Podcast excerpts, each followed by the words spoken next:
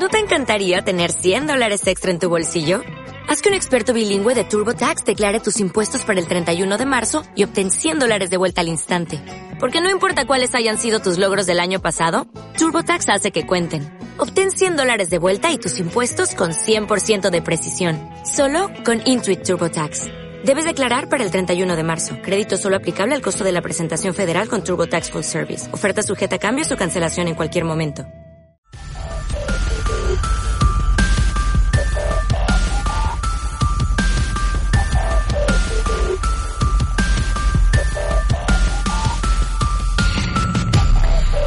La aspiración a conservar reliquias del paso de Cristo por Palestina es absolutamente natural, un hecho que ha marcado la historia, que dos mil años después sigue constituyendo eh, la identidad del mayor grupo de personas desde el punto de vista religioso del mundo.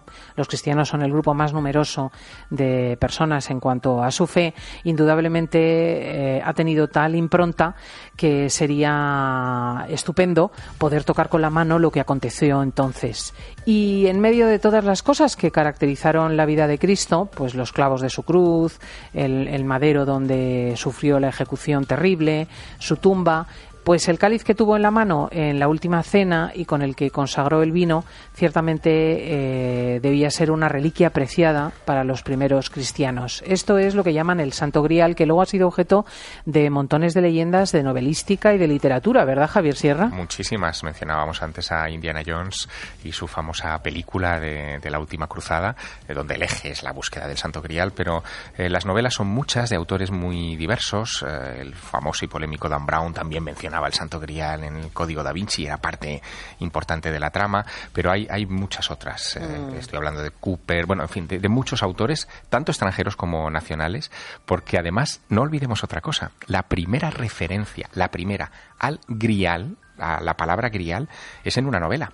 Ese aparece por primera vez en 1180 en el cuento de Grial de Cretien de Troyes, que fue el Código da Vinci de la Edad Media. ¿no? Fue un libro que se leía sobre todo en las cortes europeas, eh, que tuvo muchísima fama, pero antes de que se hablara por primera vez del grial como palabra, ¿eh? no, no hablo del ¿De dónde viene la palabra? Pues parece que viene de grazal, que sería una especie de cuenco, es decir, no estaríamos hablando de de, una copa como nosotros la imaginamos, sino una especie de bol, ¿no? de, cuenco, de, escudilla, eh, donde, em, bueno, en eh, época grecorromana, pues se comía y se bebía.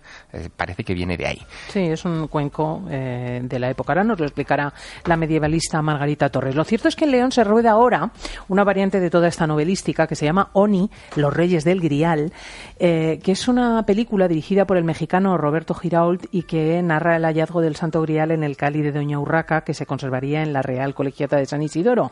El protagonista, atención, es Jim Caviezel, el, de la Pasión de Cristo de Mel Gibson, que ha manifestado un interés enorme por la película. Y por eso queríamos ocuparnos de esta cuestión. Con nosotros está la concejala de Cultura, Turismo y Patrimonio del Ayuntamiento de León, Margarita Torres. Buenos días.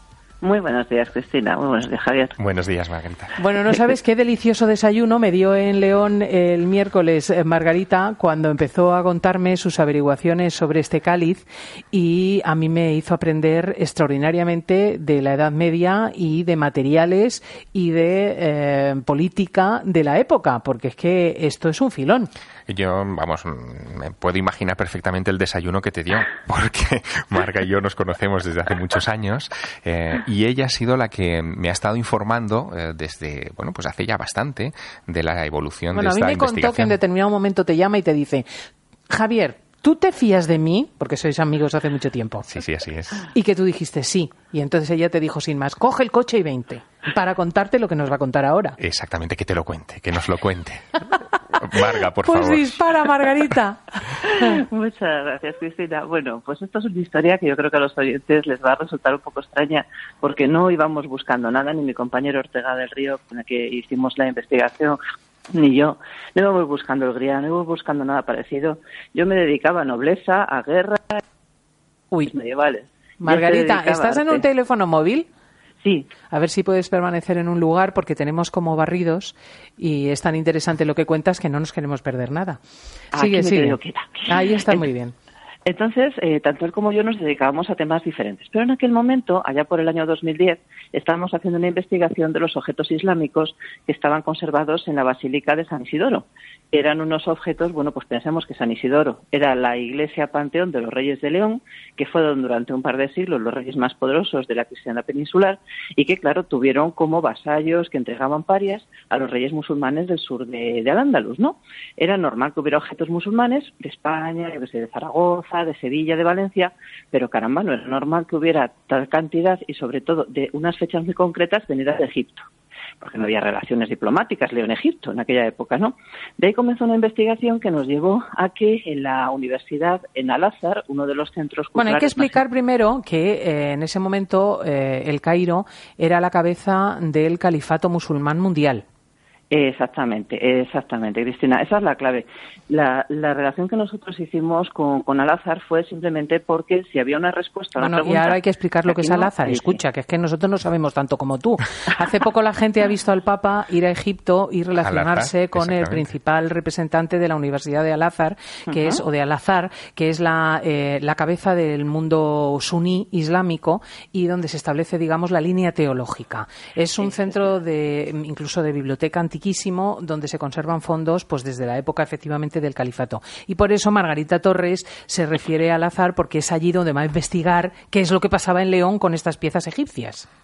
Claro, y a partir de ese momento, imagínate, Cristina, y que se imaginen los oyentes, Javier sabe la historia, pues la noticia del hallazgo de dos pergaminos de repente cambió yo creo que no solo nuestras vidas, sino absolutamente todo, porque allí en esa magnífica biblioteca con esos fondos extraordinarios, pues aparecieron dos textos originales musulmanes que son de finales de la Edad Media, el primero de los cuales tiene una noticia extraordinaria en la que se dice que a mediados del siglo XI hubo una gran hambruna, el califa de Egipto pidió ayuda a todo el mundo islámico, contestó solo el emir de Denia, en España, envió barcos cargados de alimentos y en agradecimiento el califa de Egipto le dice, ¿qué quieres de todos mis reinos? Y este contesta, el de Denia, quiero que me entregues, literalmente dicho así, la copa con la que Cristo ofició la última cena con sus discípulos que se encuentra en Jerusalén y la quiero, cuando le pregunta el califa para qué, porque él es musulmán, dice, la quiero para entregársela a Fernando el Magno, rey de León.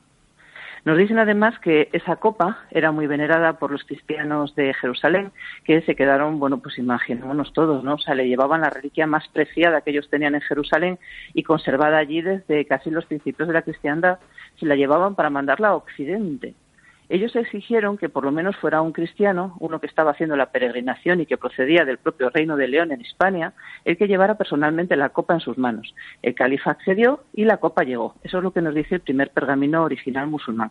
Pero es que el segundo está copiando un hecho que ocurre en tiempos de Saladino. Recordemos, pues finales del siglo XII, Tercera Cruzada, ese gran líder musulmán conocido de todos.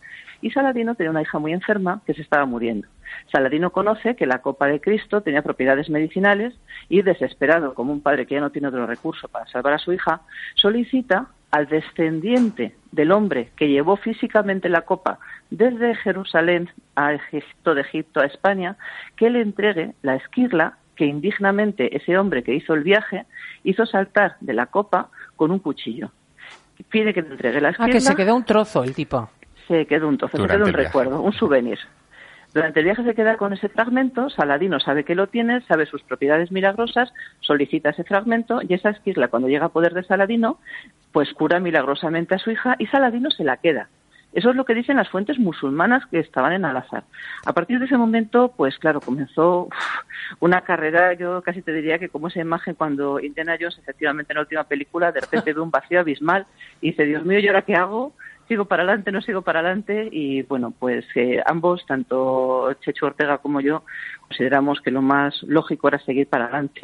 Y ahí comenzó una investigación pues increíble. Fíjate que, Cristina, que cuando eh, Margarita Torres me cuenta esta historia, esta peripecia, eh, debía ser el entorno del 2010, más o menos, eh, ella me dice, bueno, es que estamos desmontando, claro, todas esas piezas del tesoro de San Isidro de León las estaban limpiando, restaurando, desmontando, están desmontando el cáliz de Doña Urraca y al desmontarlo ven que le falta una esquirla Y ese es el momento en el que yo me pongo verde escuchando a. Además, en las fotos, si uno las aprecia, porque ahora se ha publicado en literatura científica la investigación de Margarita Torres, no en novela ni en nada, eh, se ve perfectamente que el, cáliz está mellado en el borde superior, o sea que justamente de, su parte más sagrada, porque decía la tradición que, claro, que el punto en el que Cristo había apoyado sus labios era la zona más preciada, eh, se ha quedado alguien con un trocito pues semicircular, ¿no?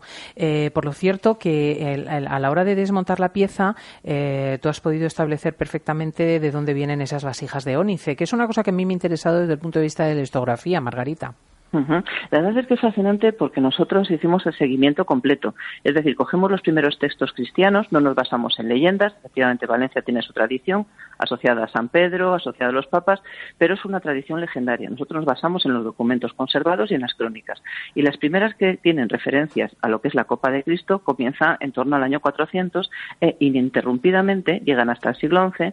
Todas ellas sitúan el cáliz de Cristo, la copa venerada, por, vamos, la Copa de Cristo venerada por los primeros cristianos en Jerusalén. Es más, Carlomagno envió a dos embajadores para que se fueran a Jerusalén, y de esto está en las actas que recogen el reinado del propio Carlomagno, ahí es nada, está recogido, incluso que fueron allí, lo vieron, lo describen, dicen que es del mismo material que el de León, y una vez allí incluso dan datos de que había una capilla propia, que es la capilla del Santo Cáliz, que estaba en Jerusalén.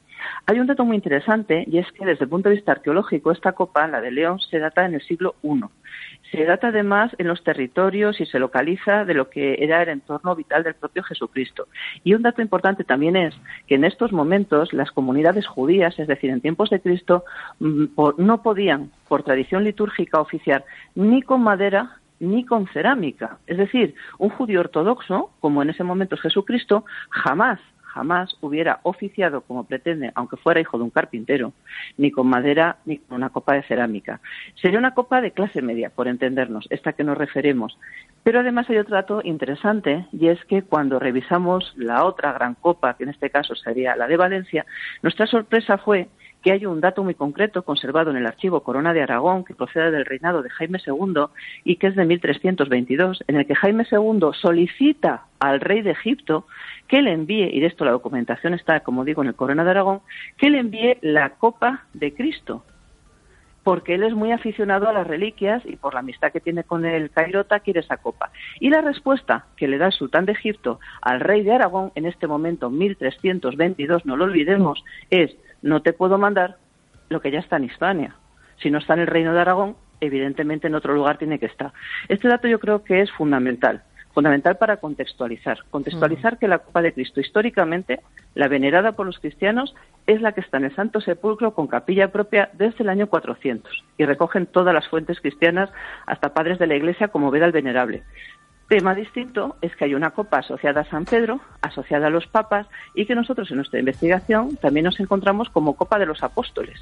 Y que muy ah. probablemente sea esa copa que se veneró en su momento en San Juan de la Peña, que los reyes de Aragón después trasladaron a Valencia y que en fecha muy posterior, ya estamos hablando del mismo finales de la Edad Media, pues al llegar a Valencia eh, es comienza a ser recibida como una copa cuya antigüedad es tal que bien está en la última cena, que es lo que dicen las fuentes. Pero el rey de Aragón la solicita, o sea que no la tiene. Claro, la gran pregunta, eh, Marga, es em, si el rey Fernando I eh, de León eh, recibe esa reliquia importantísima como un regalo del emir de Denia, que a su vez lo recibe del sultán de Egipto y que a su vez lo recoge de Jerusalén, si tiene el rey Fernando I esa gran reliquia que lo convertiría en el rey mm, bueno, más envidiado de toda la cristiandad, ¿por qué no da a conocer abiertamente que tiene el cáliz de la última cena? Esa pregunta es la pregunta del millón, Javier. Eh, en realidad, en San Isidoro tenemos en una cultura en el siglo XI que es analfabeta, eh, en su inmensa mayoría. La información entra, tú lo sabes bien, Cristina lo sabe bien, los oyentes también, a través de los ojos y de los oídos, de los sermones, de los sacerdotes, de las pinturas, de las esculturas. En el propio panteón en el que Fernando decide ser enterrado, su hija, la que dona las joyas que van a embellecer este cáliz, eh, es la que ordena que se pinte la última cena y que se singularice concretamente el cáliz que ellos tienen como y es curioso porque ahí está. O sea, quien quiera ir a las maravillosas pinturas de San Isidoro de León. Del Panteón de Reyes. Claro, que se haga enseñar esta representación del Cali de Ónice, que evidentemente ya no, aparece con todo el aparataje de oro que luego se le engarzó, sino sencillamente como el cuenco de la época que se utilizaba para las celebraciones de la Pascua y que viene representado así, así sencillamente como un bol de color gris oscuro, como es el Cali de Ónice de León. Bueno, pues podríamos estar horas hablando de esto, pero ha sido fascinante conocer a Margarita Torres, saber de esta medievalista y, por supuesto, es una aventura siempre vivir al lado de Javi Sierra. Yo me voy para León mañana, o sea que imagínate y volveré a ver esa pintura y ese cáliz. ¡Ay, qué afortunado!